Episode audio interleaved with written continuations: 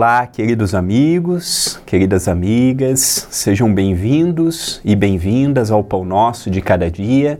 Que alegria, que honra em estarmos juntos pela TV A Caminho da Luz e pelo Centro Espírita Perdão, Amor e Caridade, o CEPAC.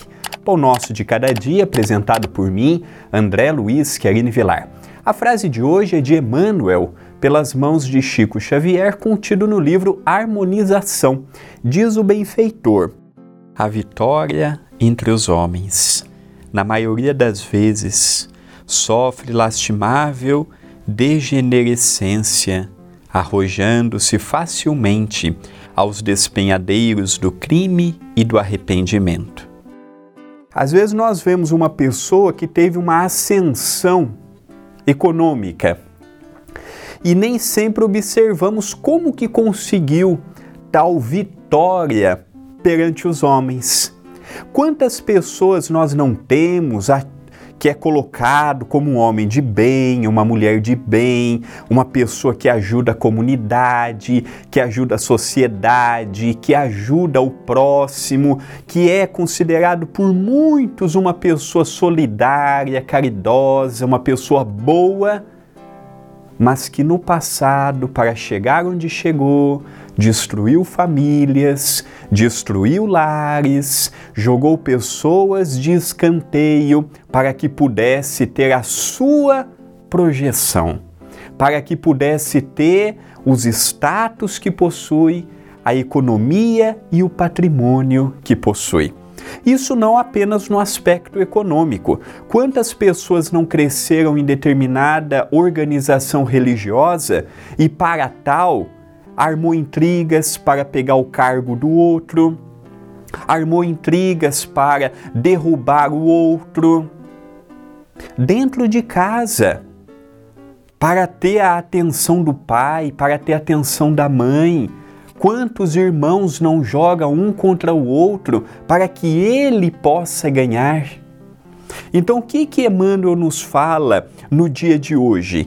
Que as vitórias que empreendemos precisam ser vitórias honestas, fruto do esforço, fruto da dedicação, fruto da honestidade, fruto do amor, perante as tarefas que nós somos, que estamos desenvolvendo. O que que adianta eu conquistar o mundo e não conquistar a minha paz d'alma? O que que adianta eu conquistar a atenção do pai, da mãe, ter um belo emprego, ter uma boa posição social, sendo que o que eu arrumei é fruto de lesar o próximo, de diminuir o próximo, de roubar o próximo, em muitos casos. Perante a lei dos homens, pode passar como natural, pode passar como é, causalidade da vida, mas e perante as leis divinas? E perante Deus? E perante a própria consciência que dia após o outro estamos despertando. Agora vamos inverter os papéis, vamos imaginar que nós somos uma dessas pessoas que crescemos na vida à custa do sacrifício alheio. Só que naquela altura não tínhamos a visão, a compreensão, o entendimento que nós temos hoje. Como devemos nos comportar? Muito fácil pedindo perdão para nós perante as atitudes que tomamos no momento impensado da nossa existência e mudarmos o foco e passarmos a observar o que não observávamos.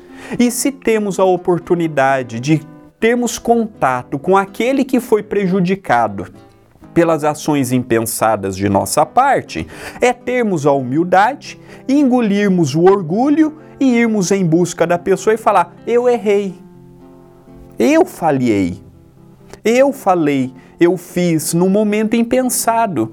E hoje a minha consciência acusa. Então não é vergonha assumir um erro, não é vergonha reparar um erro. O problema é quando eu estou errado e eu quero passar como certo.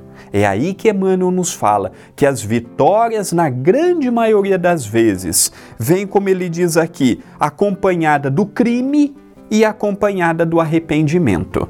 Esta é uma mensagem de meditação. Pensemos nisto, mas pensemos agora.